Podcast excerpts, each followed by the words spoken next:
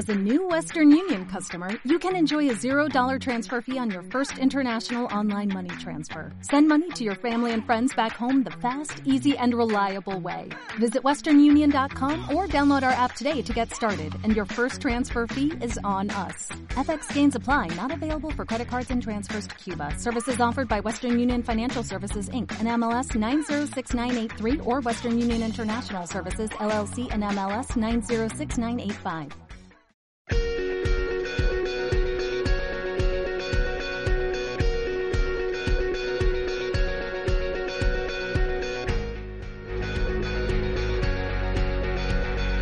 En Radio Intereconomía, Visión Global, con Gema González.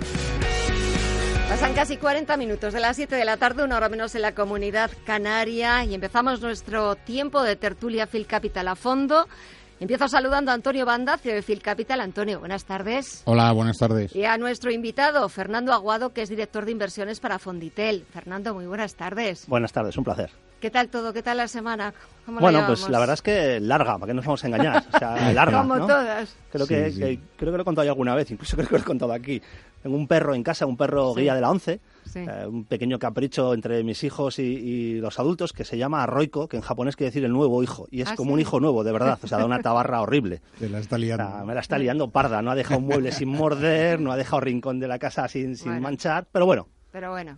Cansado, pero, pero, contento. Pero con cariño. Sí, hombre, sí. ¿Verdad? Porque siempre dan una compañía. Dan mucha alegría y además, pues es verdad que haces una buena labor social educando al final un perro que al final sabes que va a tener una utilidad práctica. La alegría que a veces no te dan los mercados. Bueno, creo que últimamente no nos podemos quejar y en este año menos. O sea, quejas yo por lo menos ninguna. ¿Dónde hay que firmar para que todos los años sean como este? Ya nos gustaría que fuese así, es verdad. Por eso, no. Un año como este no tenemos. O sea, acabar en. estar a finales de octubre con esta situación, vamos si nos vamos a hace un año, fíjate cómo era eso. Desde luego se acababa el mundo, se acababa el mundo. En octubre, el, el 30 de octubre del año pasado se acababa el mundo, todo el mundo decía que ya no había nada que coger por ningún sitio.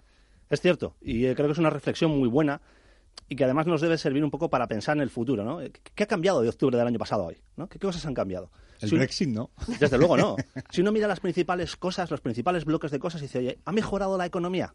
No claramente no, estamos mm, peor que... Un poquito peor, sí. no, más que un poquito peor. Incluso las revisiones que han ido han ido todas a la baja. Las perspectivas que hay hoy sobre el crecimiento de este año son peores de las que había en enero. ¿Han mejorado los beneficios empresariales? Pues tampoco.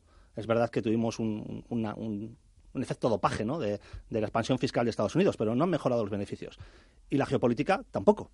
Entonces, oye, ¿por qué estamos aquí? Pues seguramente estamos por los bancos centrales, ¿no? Los bancos centrales han comprado mucho tiempo, han comprado tiempo para que podamos hacer algo y reactivar el ciclo económico. Y esa recesión tan cercana que se veía a finales del año pasado, pues hoy no se ve tan cercana, desde luego. Hay más tiempo para hacer cosas, ¿no? Nos han, ayudado, nos, han, ayudado, muchísimo los bancos centrales y también es verdad que lo que quizás hemos tenido y, ha hecho cambiar un poco el entorno es esa sensación de que eh, la crisis que nos venía era mucho más disfrazada, ¿no? Que la, porque todos, eh, cuando, cuando vivimos la crisis de 2008, la gente no conocía esa situación, ¿no? Nadie pensaba que, que, una cosa podía pasarnos así por encima y no enterarnos. Ahora, como empezamos a hablar de crisis y nos acordamos de aquella, pues enseguida te parece que, esto no es nada, para lo que hemos, nos hemos comido, ¿no? Entonces, que yo creo que eso es otra también, una sensación que el mercado nos ha ayudado a más a digerir que otra cosa, ¿no? Cuando en realidad, yo estoy un poco de acuerdo contigo en el sentido de que los datos empresariales pues corresponden a un ciclo, ¿no? Y no, no vamos a tener todos los datos buenos. Los datos de empleo de España, por ejemplo, hoy pues son malos, pero, o sea, no son tan malos como para decir, bueno, la cosa no tiene recuperación. Es verdad que a lo mejor necesitamos un poco de estrategia común de los políticos para ponerse y meterse a intentar solucionar esos datos. Pero yo creo que el dato del consumo, que es una de las cosas fundamentales, está aguantando bastante bien y mientras que siga así, no veremos una salida o una situación de, crisis que nos pueda paralizar. Yo creo que esa es la clave, el consumo. ¿no? Y lo que estamos viendo es que al final eh, las economías que están más ligadas al consumo, Estados Unidos o España o incluso Francia, ¿no? Están aguantando mucho mejor este, estos embates. ¿no? Aquellas que están más ligadas al final a la producción industrial, como puede ser Alemania o como puede ser Italia dentro de la eurozona, pues están bastante más perjudicadas. Yo creo que hay claramente, y esto no sé si, se ha hecho un poco a propósito o, ha resultado así, sinceramente no lo sé, pero lo que hay desde luego por parte de todas las autoridades es mucho cariño con el consumidor. Mantener tipos bajos, créditos baratos, eh, promocionar las subidas salariales, mantener el empleo hay mucho cariño hacia el consumidor, porque lo que está claro es que vivimos en una sociedad de consumo y lo que aguanta la economía, lo que hace que la economía sea más estable a lo largo del ciclo económico es el consumo. El consumo y la inflación, porque ese sigue siendo el gran campo de batalla. El gran caballo de batalla sigue siendo la inflación aquí en Europa y también en Estados Unidos. Ni está ni se la espera. Sí, eso te iba a decir, la inflación. ¿Qué inflación? No, no sé, es una palabra que va a perder uso dentro de poco, ¿no? Bueno, yo creo que al final Vivimos en un mundo que está cambiando mucho, muy rápido. Eh, y en el caso de la inflación es evidente. Hay factores claramente deflacionistas en la sociedad actual. Eh, en primer lugar, los demográficos. En una sociedad que envejece, aunque parezca mentira, en una primera instancia es una, es una sociedad eh, deflacionaria. Más adelante, cuando ya estemos toda la gente del baby boom jubilados o vivamos nuestra esperanza de vida se alargue otros cinco años más, probablemente será de inflacionaria, pero a día de hoy es deflacionaria. Y en segundo lugar, y esto es indiscutible, la tecnología. La tecnología ha hecho que el mundo sea tremendamente deflacionario. Y lo podemos pensar mm, a partir de cualquier cosa que usemos. O sea, un teléfono móvil, yo cuando veo un teléfono móvil que vale 800 euros me parece una locura. Yo me compro uno mucho más barato. Pero aún pagando 800 euros por un móvil, ¿qué es lo que tienes en el bolsillo? Tienes lo, equivalente a una cámara de fotos reflex que antes valía mil euros, tienes un GPS, tienes un reproductor de MP3, tienes un reproductor de vídeo, tienes, tienes todo. tienes, tienes lo que hace cinco años podía valer, no sé, tres mil, cuatro mil euros y no cabía en una maleta. Y hoy lo tienes en un bolsillo. Por lo tanto, la tecnología es deflacionaria. La inflación, por volver a lo que comentabas, pues seguramente vamos a vivir, yo creo, que durante bastante tiempo en una situación bastante deflacionaria. El único riesgo, y lo que le preocupa a todos los economistas, y a los no economistas también nos preocupa, es, que al final es verdad, es cierto que hemos plantado la semilla de la inflación tanta política monetaria, tanto dinero barato, tanta expansión, no deja de ser al final plantar la semilla de la inflación. Y entonces da un poco de, miedo, ¿no? Te asusta, ¿no? Es decir, es, el experimento que estoy haciendo. Pero lo cierto es que hay una tendencia, y esa suerte es la que tenemos, hay una tendencia de fondo que es muy deflacionaria. Con lo cual, yo espero, creo y espero, que no va a ser un problema en los próximos años. Otra cosa es que ahora esté normalmente baja pero tenemos que pensar que pues se puede normalizar en Europa hacia lugares más cercanos al 1,6, 1,7, yo creo que no por encima del 2. En Estados Unidos, pues quizá tengamos picos, porque ahí tienen al final una economía más dinámica, ha habido subidas salariales más fuertes, pues quizá puedan tener picos cercanos al 2,6, 2,7, pero para volver otra vez hacia las zonas del 2. Y en el resto del mundo, hablamos de que China tiene un problema con la inflación porque está en el 3%. 3%. suena un poco a chiste, ¿no? Una economía emergente de un país que ha venido creciendo en doble dígito y ahora crece al 6%, una inflación del 3%, pues parece algo muy contenido, ¿no? Yo creo que afortunadamente no va a ser un problema. Antonio. Bueno, yo con la inflación también, eh, o sea, creo que hemos jugado mucho y además ha sido una herramienta muy utilizada en el pasado, ¿no? Y es que los, eh, los nuevos paradigmas económicos se alejan mucho del, del sistema antiguo, ¿no? Y, es verdad que la evolución viene porque nos va a cambiar todo. La tecnología nos ha traído el cambio, las propias sociedades, la intercomunicación, la capacidad de acceso de la mayoría de la población a cosas que antes no podían acceder, ¿no? Y estoy entrando ahí pues en, los chinos, en los indios, gente que antes estaban muy, muy o sea, que están, estaban no en el umbral de la pobreza, de la pobreza, estaban muy por debajo, muy metidos en la pobreza y con una recuperación han conseguido con una ligera recuperación, que no es que al final estén ya sobrados, pero con una ligera recuperación has colocado a una cantidad de habitantes de la población mundial en un nivel de supervivencia mucho mejor de la que tenían y si nos vamos a hace 10 años, ¿no? Eso implica que tienes que jugar con muchísimas cosas que están a tu alrededor y que van a cambiar el formato de, cómo entender las inversiones, además, también. O sea que antes, y, hoy yo, yo he estado en una, presentación en la que me han dicho que lo que pretenden ahora y el futuro no es decidir por eh, distribución geográfica, que se está acabando un poco la la geograficación de, la, de las inversiones, porque al final estamos todos metidos en el, en el mismo saco. Ya no, eh, no vienen los emergentes por detrás de los americanos, ni los europeos por detrás de, los americanos, sino que. Y, ponían, por ejemplo, el lanzamiento del 5G. O sea, el 5G es un producto que probablemente sea esté presente mucho antes en China que esté en Europa y ya en Estados Unidos, porque Estados Unidos en la aplicación de tecnologías punteras se está retrasando porque precisamente les está costando mucho invertir en, en, crecimiento, ¿no? Porque lo, hemos hablado ahora mismo, el consumo es tan básico que luego estás disfrutando ese consumo y no haces inversiones, porque lo que le dedicas todo al consumo. Y esa es la base que nos va a traer también que a lo mejor desaparece la inflación. Y, yo creo que una inflación del 3% no es preocupante cuando venimos de, cuando yo empecé a trabajar, eh, la inflación que, que, había era del 25% en España. Entonces nos daban créditos de empleado en el banco en el que, en el que trabajaba al 24% cuando, cuando estaba los tipos al 27 y la inflación, pues era una locura. O sea, te decías, joder, esto, eso, y, y, ahora mismo yo le cuento a mi hija que, que, que, me daban un crédito al 25% y dice, joder, es que esto, vamos, es como una locura. Sí. Por poner solo el contrapunto del problema que tiene una inflación baja, ¿no?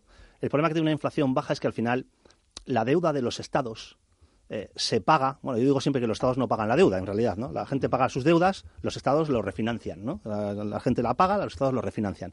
Pero los estados al final pagan la deuda con crecimiento y con inflación. Son las dos formas de pagar la deuda. Si tú al final creces muy rápido, cada vez tu deuda tiene menos peso sobre tu PIB. Si además la inflación es una inflación moderada o medianamente alta, cada vez el dinero que debes es menor en función del paso del tiempo. Entonces, inflaciones bajas y crecimientos bajos sí son un problema para la deuda de los estados. Hoy no nos preocupa, tenemos otras preocupaciones, pero seguramente en el futuro nos va a acabar preocupando. Y una inflación baja es un poco la otra cara de la moneda, ¿no? Seguramente vendrá acompañada de un crecimiento bajo y seguramente significará pues una capacidad de repago menor en los estados, ¿no? En niveles de deuda que ya son elevados.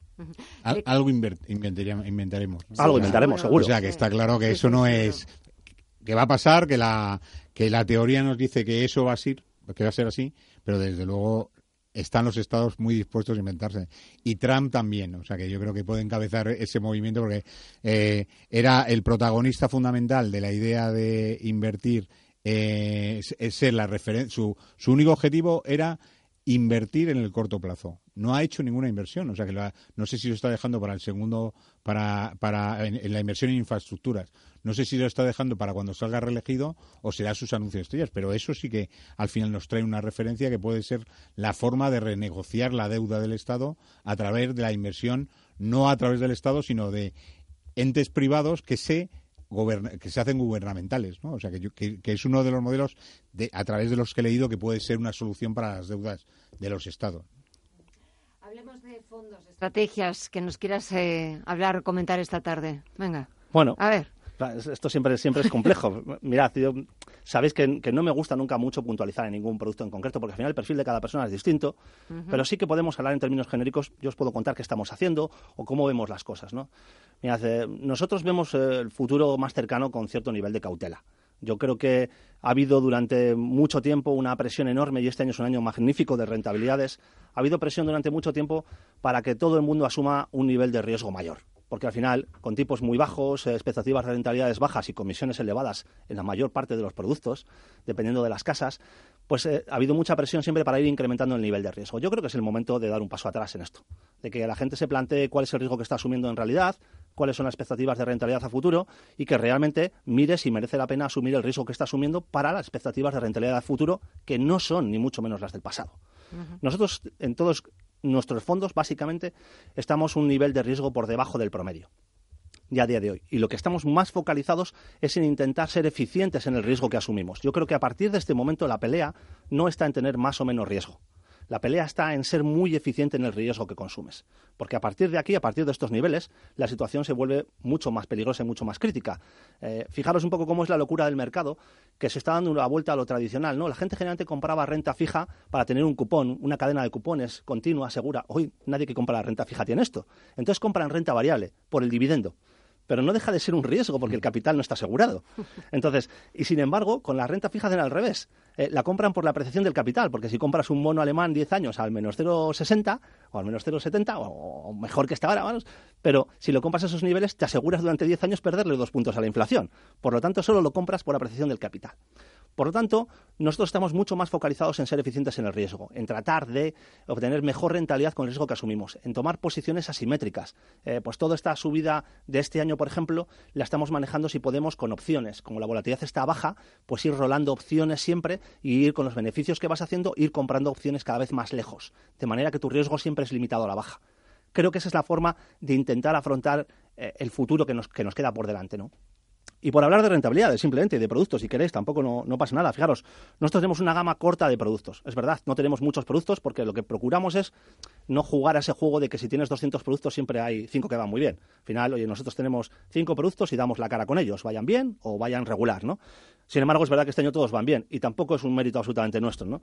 Tenemos un monetario que en el año va en menos 0,4 porque es un monetario puro. Aquí no hay juego del trilero, son activos líquidos doble A, triple A lo más líquido posible. Tenemos un fondo conservador de renta fija mixto que está en el 3,30, 3,40%, un fondo balanceado eh, que es Albatros, que está eh, casi en el 6% de rentabilidad. Nuestro fondo de IBEX, el, INCE, pues está por encima del 10,5%, uno de los mejores fondos de la categoría en España sin ninguna duda. En, septiembre creo que fue eh, en expansión calificado como el tercer mejor fondo en lo que iba de año y un fondo de retorno absoluto, Smart Beta, con una rentabilidad por encima del 1,5, con un riesgo muy acotado.